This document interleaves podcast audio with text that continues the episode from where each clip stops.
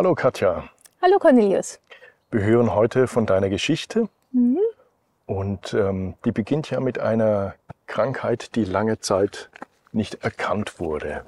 Wie hat sich das bei dir ausgewirkt? Ja, das war ziemlich blöd. Mhm. Also ich habe von Kindheit, Jugend an ähm, eine chronisch entzündliche Darmerkrankung, nennt sich Morbus Crohn.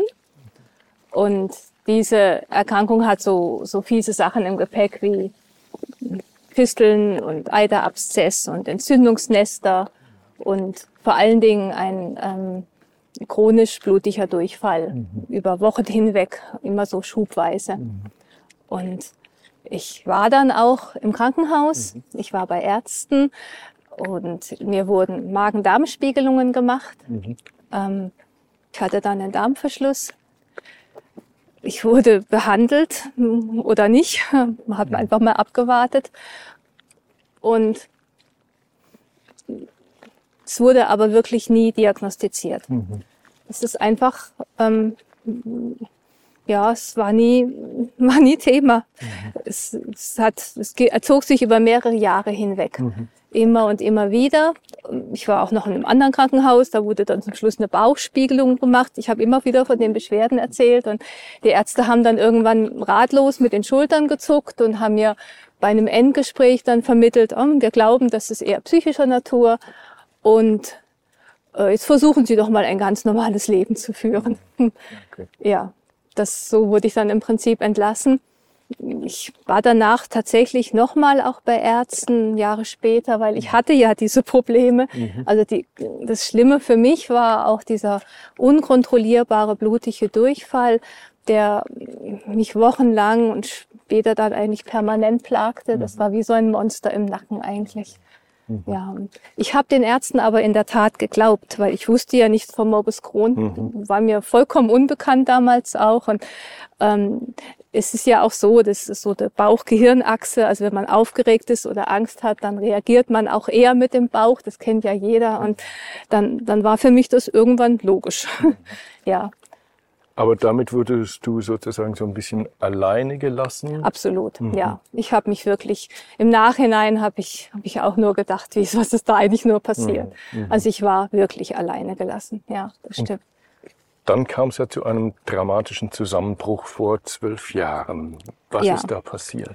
Na, dann kam der Supergau. Mhm ja, ich muss sagen, zwischendrin hat mich die Krankheit tatsächlich mal ein paar Jahre in Ruhe gelassen und das war in der Zeit, als Gott uns unsere Kinder geschenkt hat. Da habe mhm. ich drei Kinder bekommen, aber nach der dritten Schwangerschaft fing ein Dauerschub an und hat mich nicht mehr losgelassen. Mhm. Und das war dann neun Jahre, acht, neun Jahre, ja.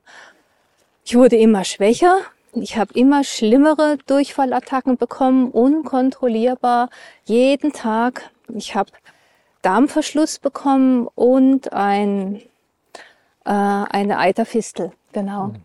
Und diese Eiterfistel hat dann irgendwann ähm, ja, mir sehr viele Schmerzen gemacht. Ich hab, ich lag dann irgendwann nur noch wochenlang in meinem Bett. Ich habe geschrien vor Schmerzen. Das mhm. war, es war wirklich the worst case und weil der Morbus Crohn einfach nicht behandelt wurde und keiner wusste, was ich habe, mhm. hat er dann überhand genommen und hat mir im Prinzip eine Blutvergiftung beschert. Mhm. Also ich bin dann, ich, ich konnte dann auch schon wochenlang nichts mehr essen. Ich mhm. habe einen ganz leichten Reisdring auch im Prinzip erbrochen im Schwall und es war dann so, dass ich irgendwann dann wirklich fast mit Blaulicht in die Klinik kam.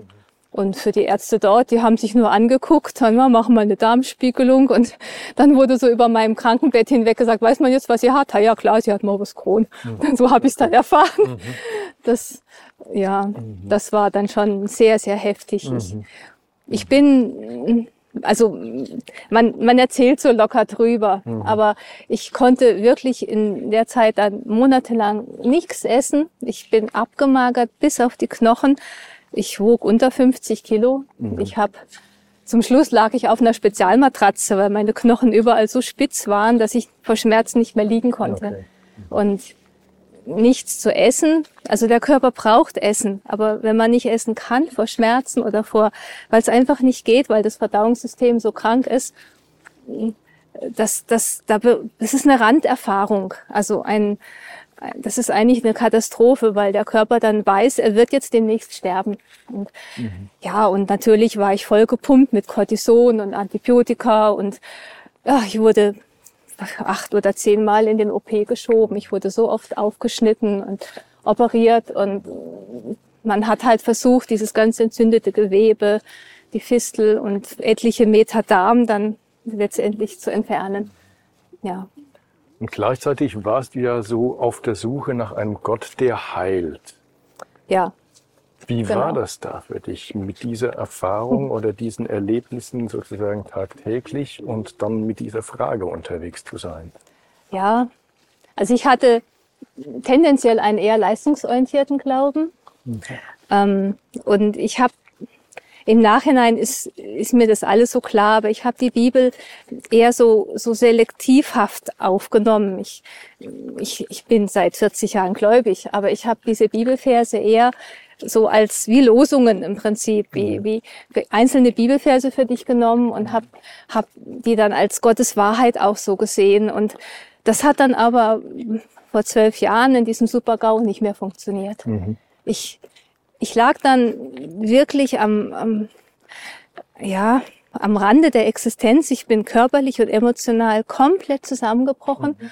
Und diese ganzen Bibelverse, die waren für mich hohl. Mhm. Einfach, da war auch gefühlt kein Gott mehr. Ist, ich habe mich auch von Gott her unglaublich alleingelassen mhm. gefühlt. Und das nicht nur eine Woche, sondern monatelang mhm. eigentlich. Mhm. Gleichzeitig wusste ich aber, es gibt doch diesen Gott. Und was, was stimmt jetzt nicht? Warum, wenn ich diese Bibelverse lese über Heilung, über Gott ist da, Gott hilft mir, man kann ihm vertrauen, wir kennen sie ja alle sehr mhm. gut. Mhm. Warum? Und ich lieg hier und, und kann schon wieder nichts essen oder muss schon mhm. wieder operiert werden und die Ärzte sagen, da ist wieder was und der Darm ist immer noch nicht zur Ruhe gekommen mhm. und also das war so eine Spannung, die ich, an der bin ich schier zerbrochen. Mhm. Ja. Mhm es, es war dann auch so, dass ich, ich habe versucht zu beten, ich habe Bibel gelesen, und, aber es war wie wenn es nur zur Decke geht. Mhm. Und irgendwann habe ich Gott entgegengeschrien und wenn ich nie wieder was von dir höre, du, du wirst mich einfach nicht los, ich will an dich glauben. Und, aber auch das war wie leer, also mhm. hohl, es kam nichts zurück, mhm. es war, es war eine Grenzerfahrung, ja. Ich habe es damals auch selbst nicht verstanden. Ich was da eigentlich passiert ist. Mhm.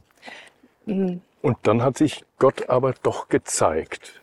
Ja, dann ist was Wie war das? Unglaubliches passiert. Aber wir reden hier von Monaten, mhm. von Teil, also äh, unzähligen Operationen und, und, und Grenzerfahrungen und Schmerzerfahrungen durch, durchwachten Nächten, wo ich wirklich vor Schmerzen gestöhnt habe vom Abend bis zum Morgen. Also monatelang nichts gegessen. Und dann, dann, ich, ich war dann in einem Zustand, wo ich auch das Gefühl habe, okay, jetzt schaffe ich das Essen ganz ab. Hm. Also ich brauche jetzt im Prinzip nichts mehr essen. Wir, wir lassen das jetzt.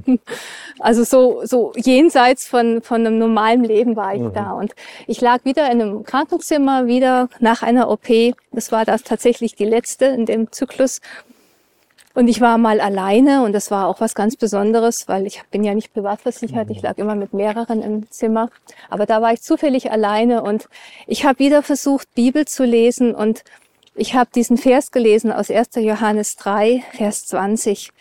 Ich habe ihn mir mitgebracht. Ich bin ganz schlecht im, im, im Zitieren. Ich will ihn wirklich richtig sagen. Ähm, wir werden vor ihm unser Herz so bringen, weil Gott ist größer als unser Herz und er kennt alles. Diesen Vers habe ich damals gelesen und dann war es plötzlich, Gott war da, er war erlebbar da. Es wurde hell im Krankenzimmer gefühlt für mich. Er war mit seiner Gegenwart in seinem Herzen, er hat in meinem Herzen, er hat, er hat zu mir geredet, er war mit seinem Trost und seiner Nähe da. Ich, ich, ich habe es hier nicht erfassen können.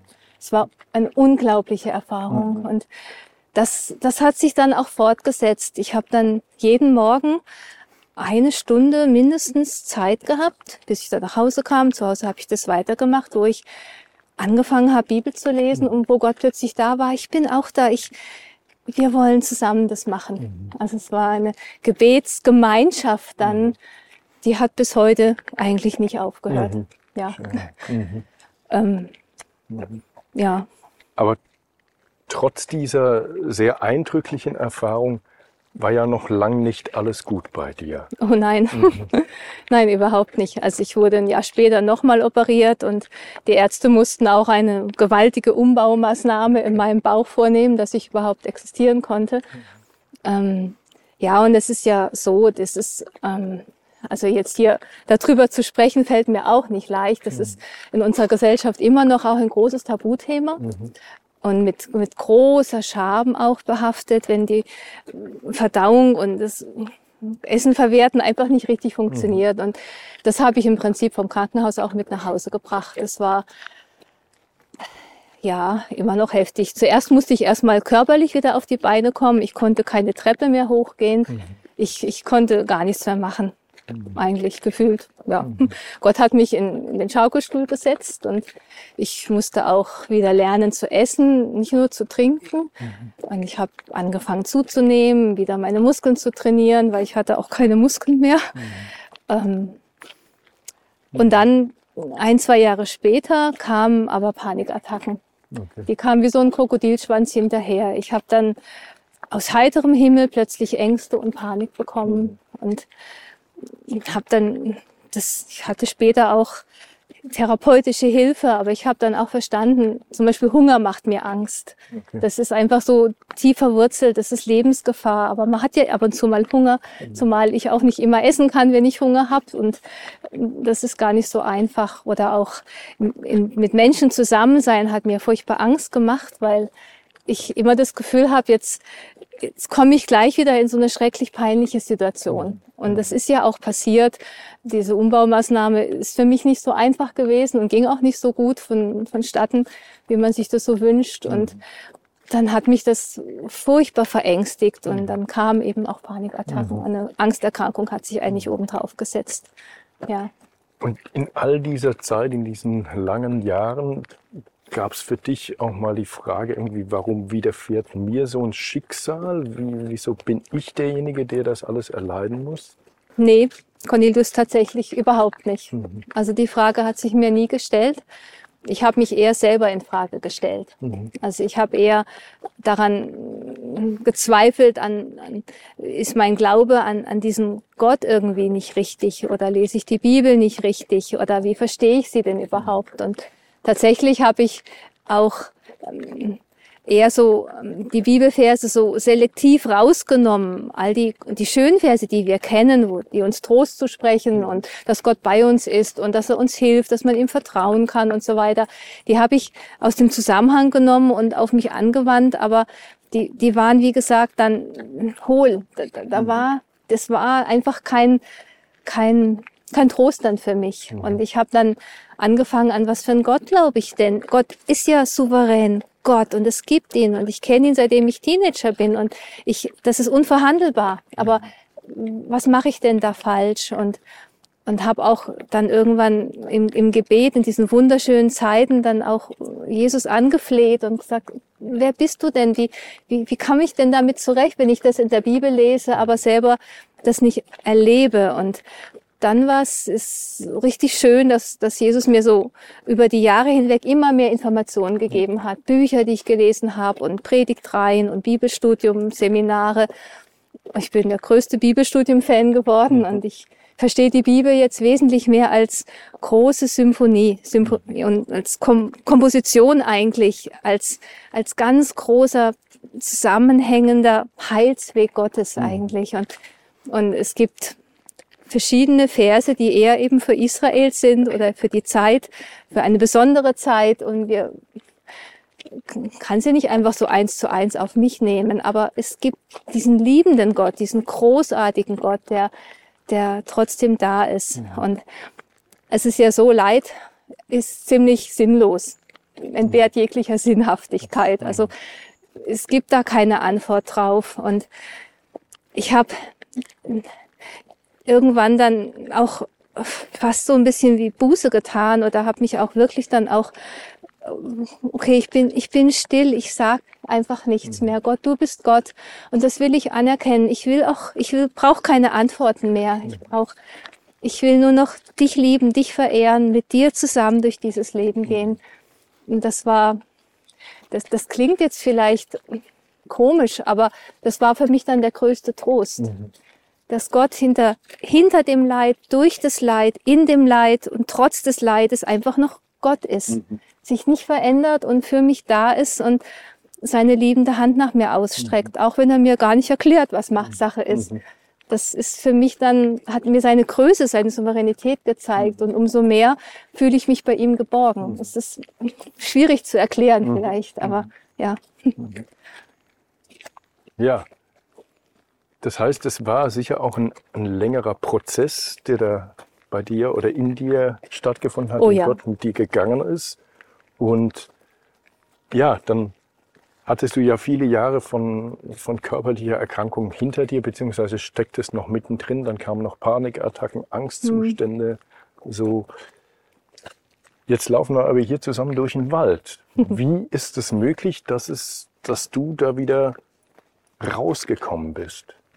Ja, Gott hat manchmal ganz tolle Ideen. Okay. ja, ich habe ja auch noch eine zweite Autoimmunerkrankung. Ich habe auch noch aus einem ein rheumatoide Arthritis und leide unter starken Erschöpfungszuständen. Ähm, ja, die Angsterkrankung. Gott hat sich da was ausgedacht. Das ist wirklich genial gewesen. Er hat mir einen Hund geschenkt. Okay. Ein Hund aus dem Tierschutz. Der kam auf seltsamen Wegen in unsere Familie. Vor sieben Jahren war das dann. Und dieser Hund hat, hat eine ganz tolle Eigenschaft. Er sieht nämlich, wenn es mir schlecht geht. Er kriegt meine Angst mit, er kriegt meine Aufgeregtheit mit und dann guckt er nach mir. Dann kommt er zu mir und, und drängt sich an mich, schaut mich an, versucht mir zu vermitteln, ich bin da, ich helfe dir. Mhm. Also das ist, das beruhigt mich unheimlich. Mhm. Und gleichzeitig bin ich ja mit diesem Hund jeden Tag draußen gewesen, bei Wind und Wetter, zu jeder Jahreszeit, mhm. morgens, abends. Und diese vielen Stunden Laufen, also weiß man ja, das ist das beste Antidepressiva. Mhm. ähm, und hat mich einfach auch körperlich wieder fit gemacht. Mhm. Ich, wenn ich gegen das Fatigue-Syndrom arbeite und kämpfe, dann erarbeite ich mir so ein bisschen einen, Freiraum, mhm. den ich dann auch für andere Sachen nutzen kann. Mhm. Ja, und hat mich auch wieder stabil gemacht und mir Muskeln geschenkt und Appetit geschenkt und alles hat, hat besser funktioniert. Mhm. mhm. Hm, gleichzeitig hm, hat der Hund selber ein Problem gehabt. Dadurch, dass er aus dem Tierschutz kam und schlecht sozialisiert wurde, traumatische Erlebnisse hatte, hat er eigentlich auch ein Angstproblem. Okay. Hm, seine Angst ist größer als meine Angst. Okay. ja. Und ich habe, um, um mit ihm quasi ein Leben zu leben, dass, dass wir einfach ein Team werden, so als Hund und Hundebesitzer habe ich im Prinzip meine Angst überwinden müssen, um ihm zu helfen, seine Angst unter die Füße zu kriegen. Mhm. Mhm. Also wir sprechen da zum Beispiel von jede Woche zum Hundetraining gehen. Das war am Anfang für mich, ich will nicht, ich will nicht verraten, wie ich da gezittert habe okay. und innerlich Kraft brauchte. Das war das Ereignis des Wochenendes schlechthin, war für mich sehr schwer. Aber mit den Jahren habe ich das dann echt souverän hingekriegt. Mhm. Oder ich bin mit ihm zum Bahnhof, in die Stadt. Wir sind Straßenbahn gefahren. Wir haben alles gemacht und ich bin mit meiner hm, gefährdeten, peinlichen äh, Gefahr, die ich so mit mir rumtrage, quasi als Darmerkrankte, quasi wieder in die Menschenmengen gegangen und, und habe mich auf ihn konzentriert und er sich auf mich und so mit den Jahren, also das war das beste Therapiekonzept Gottes, hat er mich da quasi rausgeholt. Und das ist was, was sehr, sehr Schönes. Mhm. Ja, mhm. doch. Was würdest du jemand sagen, der vielleicht in einer ähnlichen Situation ist, ähm, was hilft da, was tröstet?